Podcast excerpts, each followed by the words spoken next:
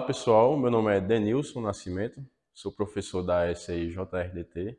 Estou aqui para fazer uma contribuição ao professor Washington, de Filosofia e Sociologia, da nossa escola. E o que, é que a gente vai trabalhar aqui? A gente vai trabalhar uma habilidade de propulsão.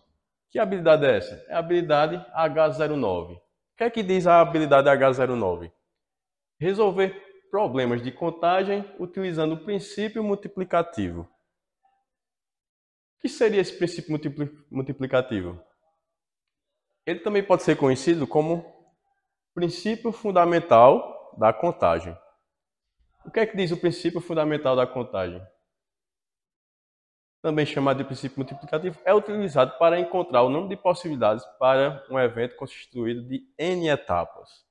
Para isso, as etapas, as etapas devem ser sucessivas e independentes. Esse conceito é um conceito da área de análise combinatória de matemática. Tá?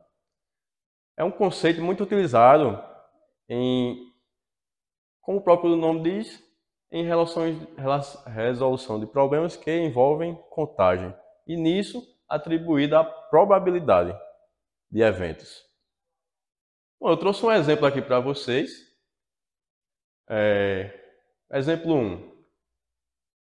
João está em um hotel e pretende ir visitar o centro histórico da cidade. Partindo do hotel, existem três linhas de metrô que levam ao shopping e quatro ônibus que se deslocam do shopping para o centro histórico. Tá? Aqui a gente tem um diagramazinho. Aqui eu tenho o hotel, aí tem o metrô 1, metrô 2 e metrô 3. E o shopping. E do outro lado tem o quê? Ônibus 1, ônibus 2, ônibus 3 ônibus 4. Até o centro histórico. Aí ele diz: de quantas maneiras João pode sair do hotel e chegar até o centro histórico passando pelo shopping? Aqui a gente pode resolver de duas formas, tá?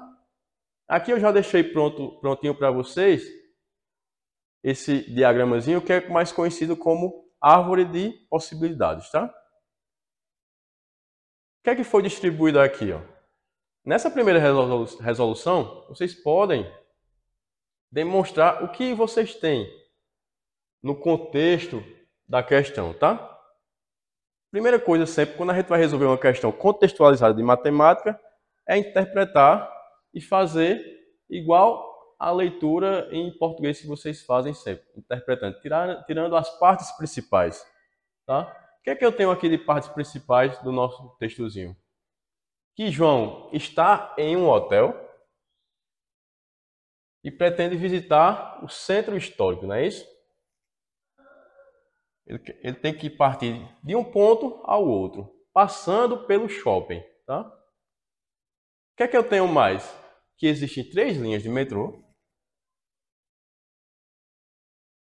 que levam ao shopping e quatro ônibus que se deslocam do shopping ao centro histórico, não é isso? Pronto. Como foi que eu distribuí essa minha árvore de possibilidades? Distribuí os três metrôs, né? Metrô 1, metrô 2 e metrô 3. Depois, distribuí os ônibus para cada metrô. Ó, quatro ônibus para o primeiro metrô, quatro ônibus para o segundo metrô e quatro ônibus para o terceiro metrô. Tá? Que é que eu obtive no final? Metrô 1 com ônibus 1. Ó, eu tenho essa linha aqui. Essa é a primeira, primeira possibilidade de caminho que eu posso seguir. Partindo do metrô 1 e pegando o ônibus 1. E assim sucessivamente. Ó. Metrô 1, ônibus 2. M1, O2. Metrô 1, ônibus 3. M1, O3. Juntando todas as possibilidades que eu construí nessa árvore de possibilidades, eu obtive o quê? 12 caminhos diferentes que eu posso obter. Ou seja, rotas que eu posso seguir. Tá? Outra possibilidade, bem mais fácil, seria o quê? Eu pegar o número de elementos que eu tenho e multiplicar entre eles. Eu ia pegar, ó, eu tenho três linhas de metrô, não é isso? Essa aqui foi a primeira forma. Primeira forma. Primeira forma de fazer, tá? Essa aqui, ó, seria nossa segunda forma de resolver esse problema. Eu pegaria o número de metrôs e o número de ônibus. Eu ia pegar ó, 3 vezes 4, que é igual a 12. Vejam que é a mesma quantidade que eu obtive quando eu montei minha árvore de possibilidade. Ou seja, eu obtive o quê? 3 vezes 4, 12 caminhos, não é isso?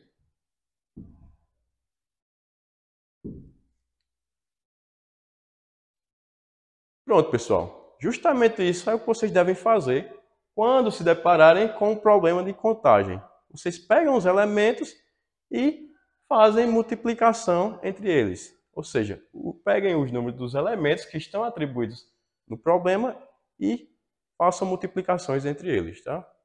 Espero ter ajudado vocês e o professor Walsh, é, posteriormente, vai trabalhar mais duas resoluções de questões com vocês para ver se vocês assimilaram bem o conteúdo, tá? Foi um prazer.